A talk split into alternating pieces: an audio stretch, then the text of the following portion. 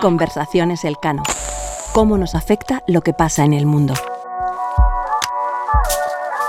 Temporada 2, episodio 10. Igualdad de género en clave internacional. Los desafíos a los que nos enfrentamos hoy en día, desde la guerra en Ucrania a los fenómenos climáticos o las dificultades económicas, entre otros, no son neutrales respecto al género. Es más, abordarlos desde la perspectiva de género nos permite hacerles frente mejor y adoptar respuestas inclusivas. El binomio igualdad de género y asuntos globales no es nuevo, aunque se empezó a abordar solo en las décadas más recientes. Hemos visto avances importantes, pero también retrocesos. Soy Carlota García Encina, investigadora principal del Real Instituto Elcano. Y yo soy Federico Steinberg, investigador principal del Real Instituto Elcano. Para hablar de lo que significa la perspectiva de género en clave internacional y por qué es importante, contamos hoy con María Solanas, directora de programas del Real Instituto Elcano. Pero como siempre, antes de empezar con la entrevista, pongamos un poco de contexto.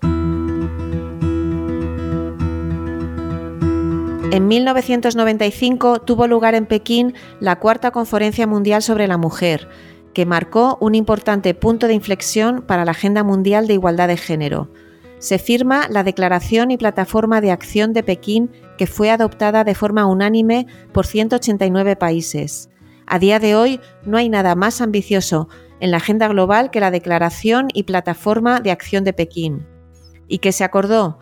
Los 189 estados acordaron intensificar esfuerzos para lograr, antes del fin del siglo XX, el empoderamiento de las mujeres y las niñas, garantizando sus derechos y libertades, su independencia económica, la igualdad de acceso a puestos de poder, el derecho y el acceso universal a la salud sexual y reproductiva o a la educación en todos sus ciclos. La pregunta obvia es cómo estamos casi 30 años después.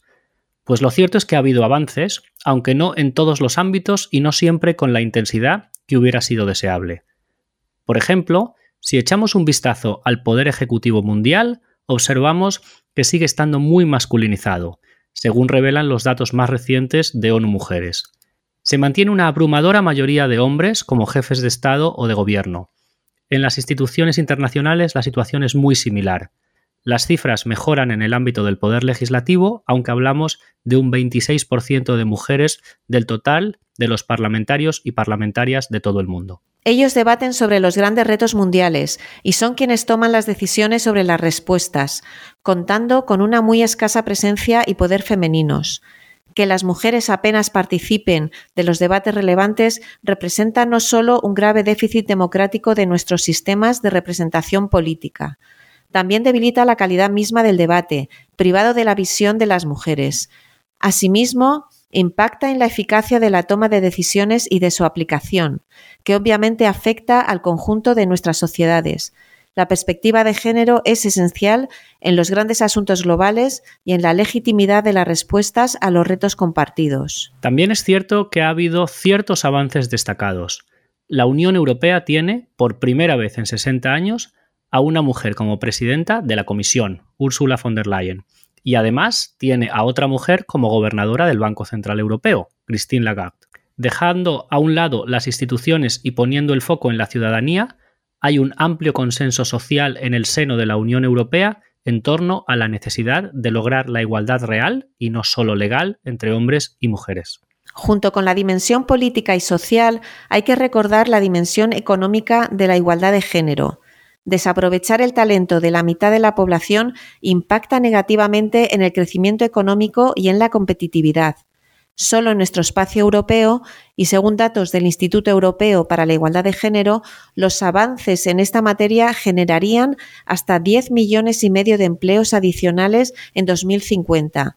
La tasa de empleo alcanzaría casi el 80%, y el PIB per cápita de la Unión Europea podría crecer casi un 10% más en 2050. Como decíamos al principio, todo lo que nos rodea está afectado por el género. Y situaciones extremas como la guerra en Ucrania también requieren tener en cuenta la perspectiva de género. El 8 de marzo del año pasado, el Comité de Derechos de las Mujeres e Igualdad de Género del Parlamento Europeo modificó los asuntos que iba a abordar para centrarse en la situación en Ucrania. Las mujeres ucranianas también luchan y son quienes se desplazan y buscan lugares más seguros para sus familias, las personas mayores y para sus hijos e hijas. Además, según un estudio del Fondo de Naciones Unidas para la Población, alrededor del 75% de las mujeres ucranianas que han vivido el conflicto en el este del país desde 2014 informaron haber experimentado algún tipo de violencia desde los 15 años. Y una de cada tres dijo haber experimentado violencia física o sexual. La guerra también es esto, sin olvidar que en muchas ocasiones las mujeres son usadas como arma de guerra. Son múltiples las dimensiones que se pueden analizar con perspectiva de género. Por ejemplo, el acceso a la tecnología.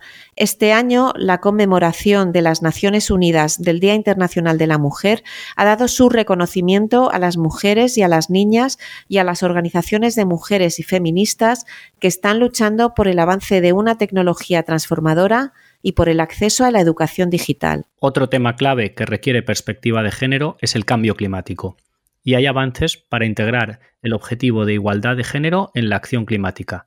Por ejemplo, hay recursos para desagregar por sexo las estadísticas nacionales sobre medio ambiente y cambio climático, incorporar el objetivo de igualdad de género en las inversiones climáticas, legislación para abordar las prácticas discriminatorias de tenencia de la tierra, y la integración de la igualdad de género en los planes nacionales de acción climática.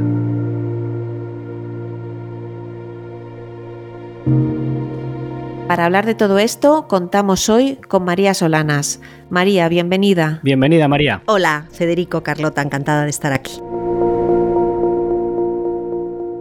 Bueno, María, eh, tú has trabajado mucho sobre los temas de género en relaciones internacionales y realmente me gustaría empezar preguntándote por las claves de lo que significa la perspectiva de género en clave internacional y cómo el género influye en las relaciones internacionales en términos amplios. El género es una construcción social y cultural que atribuye determinados roles a hombres y mujeres sobre la base de estereotipos que se perpetúan a lo largo del tiempo.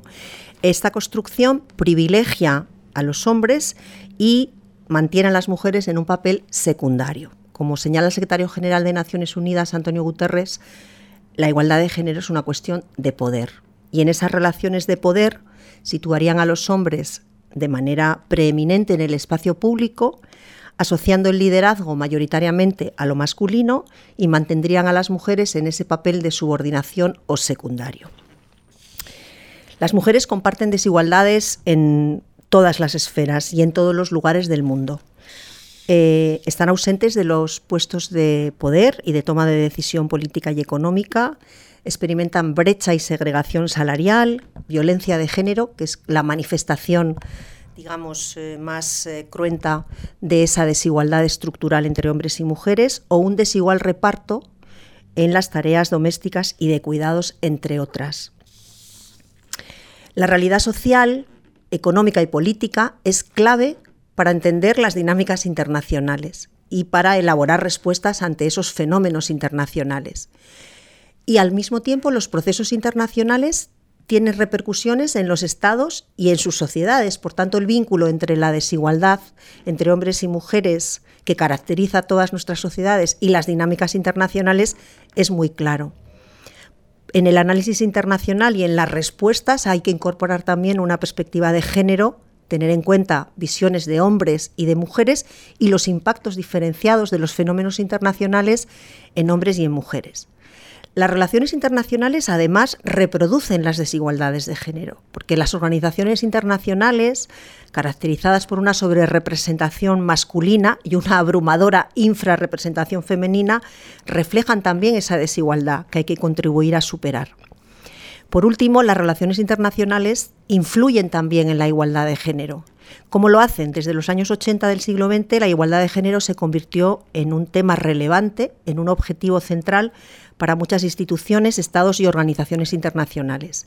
El avance en, en las últimas décadas en la adopción de normas globales favorables a la igualdad de género es indudable. Estas normas además han impulsado avances en muchos países y han promovido e inspirado leyes nacionales o convenios internacionales como el Convenio de Estambul eh, sobre violencia de género, poniendo de manifiesto que la igualdad entre hombres y mujeres es un desafío global. Ningún país del mundo, ni siquiera los más avanzados, han logrado la igualdad. En los años recientes, además, se observa, y este es un elemento geopolítico relevante, conectada con el auge de las democracias iliberales y de los hiperliderazgos masculinos, la tendencia contraria de cuestionamiento y de resistencia frente a dichas normas globales de género y que promueven esa igualdad entre hombres y mujeres. Y asistimos ahora a esa puesta en cuestión de consensos internacionales, sobre todo en el seno de Naciones Unidas. María, durante la COVID-19 se puso en evidencia que las mujeres eran más vulnerables a los efectos económicos de la pandemia, debido precisamente a las desigualdades de género que ya existían. La COVID-19 parece que la estamos dejando atrás. ¿Estamos ahora en recuperación? Pues no, no hay una recuperación a los niveles previos a la pandemia. A nivel mundial, la participación de las mujeres en el mercado de trabajo es menor en 2022 que lo que fue antes de la pandemia. Y a dos años del inicio de la pandemia, por ejemplo, aunque todas las escuelas prácticamente han retomado las clases presenciales, las disrupciones en la educación dejarán efectos persistentes en especial para las niñas y sobre todo para las más vulnerables. Los embarazos adolescentes aumentaron con la pandemia del COVID y con ello también aumentó la amenaza a la educación de esas jóvenes. A escala mundial, hoy hay casi 20 millones menos de mujeres ocupando un puesto de trabajo remunerado que antes de marzo de 2020, una cifra que es de 10 millones aproximadamente en el caso de los hombres, es decir, que casi dobla eh, con, esa brecha que se abre entre, entre hombres y mujeres en el, en el, mercado de trabajo, en particular porque las mujeres participan en, en mucha mayor medida que los hombres del mercado informal, del mercado de trabajo informal. Eh, los datos señalan que no estamos en el buen camino para alcanzar la igualdad en, 2030 y, muestran regresiones indiscutibles en ingresos, en seguridad, en educación y en salud que han empeorado con las crisis mundiales y con el encadenamiento, el COVID, la agresión rusa en Ucrania hay también un retroceso preocupante en la reducción de la pobreza y la probabilidad de que los aumentos en los precios agraven esta situación, esta tendencia y que impacte más en las mujeres y en las niñas por la realidad persistente. La invasión de Ucrania y la guerra y la guerra que se está produciendo allí está empeorando aún más la desigualdad alimentaria eh, el hambre y en particular entre las mujeres y las niñas y los niños debido a los limitados suministros de trigo, de fertilizantes, de combustibles y el aumento de la inflación. Y hay un dato interesante y es que, eh, y muy preocupante, alrededor del 38% de los hogares encabezados por una mujer en zonas afectadas por la guerra, según datos eh, de Naciones Unidas en 2021, experimentaron una inseguridad alimentaria moderada o severa el 38% de los hogares encabezados por una mujer en comparación con el 20% de los hogares encabezados por un hombre. Es decir, la brecha también en zonas de conflicto y no solamente en, Ucrania es también eh, determinante para la desigualdad entre hombres y mujeres. María, vamos a pasar, si te parece, a la dimensión europea y a los avances eh, que se han producido en igualdad de género en Europa. De hecho, en Europa existe una estrategia para la igualdad que responde al compromiso de la presidenta de la Comisión, Ursula von der Leyen, de lograrla. ¿Nos puedes hablar un poquito más de los avances y en qué consiste esta estrategia? Pues la estrategia eh, de la Unión Europea 2020-2025 se aprobó justamente el 8 de marzo del, 2020, pocos días antes de que se declarara la pandemia por parte de la Organización Mundial de la Salud. Eh, efectivamente, la, presidenta von der Leyen eh, intenta impulsar lo que llama una unión de la igualdad. Y los objetivos fundamentales que contempla son muchos y comunes al resto del mundo, porque a pesar de que la Unión Europea es el espacio más igualitario, digamos, en el mundo, persisten todas las, eh, todas las fracturas que persisten en otros lugares. ¿no? Hablamos de poner fin a la violencia de género, que en el mundo está afectando a un 35% de mujeres, la media de la Unión Europea es del 33%, así que estamos eh, en, el, en el entorno de la media. Combatir los estereotipos de género que persisten en muchos países de la Unión Europea.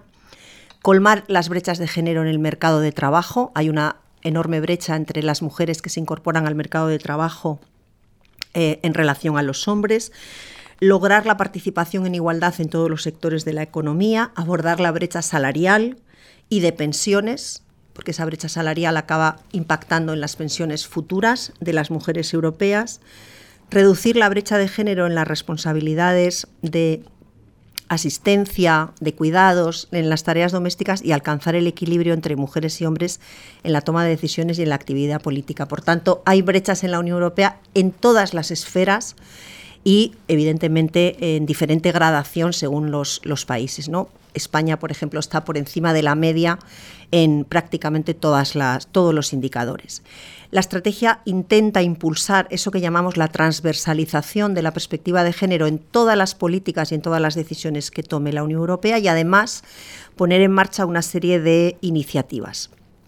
Y ahora eh, comentaré eh, fundamentalmente tres, eh, tres de ellas. Una es la propuesta eh, de medidas vinculantes de transparencia salarial. De momento es una propuesta de la Comisión Europea que propuso en marzo del 2021. En marzo del 2022 adoptó también, propuso la directiva para combatir la violencia contra las mujeres en el seno de la Unión Europea. Y tras diez años de negociaciones, la directiva que se ha aprobado eh, por fin el 22 de noviembre del 2022 sobre el equilibrio de género en los consejos de administración y que tanto se ha hablado en estos días eh, en relación a esa, a esa directiva, cuyo objetivo es un mayor equilibrio de género en los puestos de toma de decisiones en las grandes sociedades de la Unión con cotización bursátil. Por tanto, persisten desigualdades en el seno de la Unión. La coyuntura eh, requiere de una mayor determinación para cerrar las brechas de género, pero por otro lado también plantea dificultades añadidas eh, y otras prioridades que pueden desplazar este, este objetivo de lograr en 2025 una unión de la igualdad, como, como ha propuesto la presidenta de la Comisión Europea.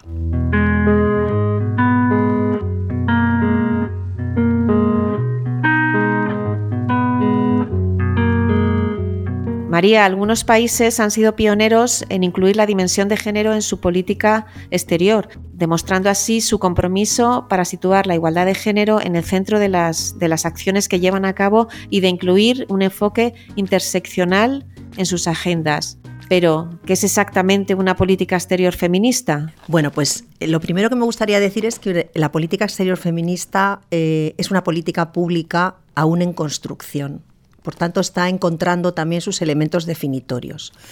Eh, surgió en 2014 eh, cuando la ministra de Asuntos Exteriores de Suecia, eh, en el mes de octubre, afirmó que Suecia haría una política exterior feminista, siendo el primer país en expresar ese, ese compromiso. Canadá siguió también con un compromiso similar en 2017 eh, enfocado a la política de cooperación internacional que denominó feminista y afirmando situar los derechos sexuales y reproductivos, el comercio o la paz en el centro de las acciones de cooperación. En 2019 Francia renombró su diplomacia como feminista, coincidiendo con, con la presidencia que tenía Francia del G7, lo cual también es un elemento de geopolítica interesante a resaltar. Eh, que incluyó la igualdad de género en la agenda del, G7. Luxemburgo lo haría en 2019 y México y España en 2020, un año más tarde. Recientemente Colombia y Chile también han anunciado que van a avanzar en esa dirección y hace apenas unos días Alemania eh, presentaba un documento, una guía sobre en qué va a consistir la política exterior feminista alemana. Bien, como política en construcción sería una política que eh, es coherente con las políticas públicas nacionales que han implementado eh, estos países eh, a lo largo del tiempo, que pretende fundamentalmente erradicar las desigualdades estructurales que existen entre hombres y mujeres, de manera que la igualdad y conseguir esa igualdad sea un rasgo no solamente prioritario, sino distintivo, lo que distinga a esa política exterior y a la proyección de ese país en el mundo trata de abordar, por decirlo de otra forma, las raíces de esa desigualdad estructural y no solamente los síntomas, que serían la brecha salarial, la desigual participación política o la violencia de género. Es una política que, que aspira, por tanto, a una transformación social y es, las transformaciones sociales siempre requieren, digamos, de, un, tiempo eh, de culminación. Respondería también por ejemplo, en el caso de la política exterior feminista española, tal y como se ha definido por parte del Ministerio de Asuntos Exteriores, respondería a la necesidad de intensificar los esfuerzos para cerrar esas brechas de género en un momento en el que los derechos y libertades de las mujeres están siendo cuestionados en la agenda global, en las organizaciones internacionales y bueno, en, algunos países específicamente. ¿no? También sería una respuesta más fortalecida a los compromisos internacionales que España y otros países que han adoptado esta política exterior han suscrito. Eh, de alguna forma sería una política que en todas sus fases y en todos los ámbitos de proyección exterior y de acción exterior impulsa la participación sustantiva, presencia no es poder, participación sustantiva y creciente de las mujeres en las posiciones claves en la política internacional, en la política exterior también, para avanzar en ese reequilibrio del poder entre hombres y mujeres y también una política que aspira a un cambio cultural dentro de la diplomacia, que tradicionalmente ha sido un mundo de hombres, como han señalado las teóricas eh, feministas de las relaciones internacionales, y ese cambio cultural tiene que hacerse también al interior de las instituciones que practican esa diplomacia y los, las, protagonistas de esa, de esa acción exterior, pero también en la conformación de esa política exterior, es decir, en la planificación, en la toma de posición, en la evaluación y desarrollando herramientas que midan el impacto de las decisiones en política exterior en los hombres y en las mujeres y cómo esas decisiones pueden contribuir a conseguir la igualdad de género y a, digamos, erosionar la desigualdad estructural que existe. La perspectiva de género se sitúa en el centro de la conformación de la política exterior como un eje que la vertebra y que aspira, a través de acciones específicas, eh, a traducirse en una transformación de la situación de las mujeres, digamos, fuera de las fronteras. De alguna manera se trata de conseguir eh, que la política exterior contribuya, como han contribuido las políticas nacionales en el interior de los países, a conseguir cerrar las brechas entre hombres y mujeres expresa de alguna forma una voluntad política de avanzar con más determinación, pero además con algunos compromisos específicos. Mayor número de embajadoras, por ejemplo, en puestos claves y en países claves, como pueden ser los países del G20, donde en rara ocasión, por ejemplo, ha habido mujeres al frente de embajadas de esa relevancia. Eh, explica, eh, como decíamos, esos estudios de impacto de cómo afectan las decisiones eh, que se tomen en política exterior a la situación de las mujeres en el terreno implica también formación en materia de perspectiva de género dentro de los propios ministerios de Asuntos Exteriores, al propio cuerpo diplomático y a los protagonistas de la acción exterior, y también mecanismos eh, para promover la igualdad y el cierre de brechas que también existen en, los ministerios de Asuntos Exteriores de estos países que han adoptado esta política exterior feminista, incluir esos mecanismos que rompan esas brechas eh, dentro, de los propios, dentro de las propias burocracias y de las propias administraciones de la política exterior. Y por último, eh, expresa también una voluntad de eh, tener una relación también más intensa con las organizaciones de mujeres y las organizaciones feministas en el terreno. Tradicionalmente ese ha sido un terreno solamente, digamos, vinculado a la cooperación, pero de alguna manera también esa relación con una sociedad civil activa en favor de los derechos de las mujeres se incorpora como un elemento de la propia política exterior de los países.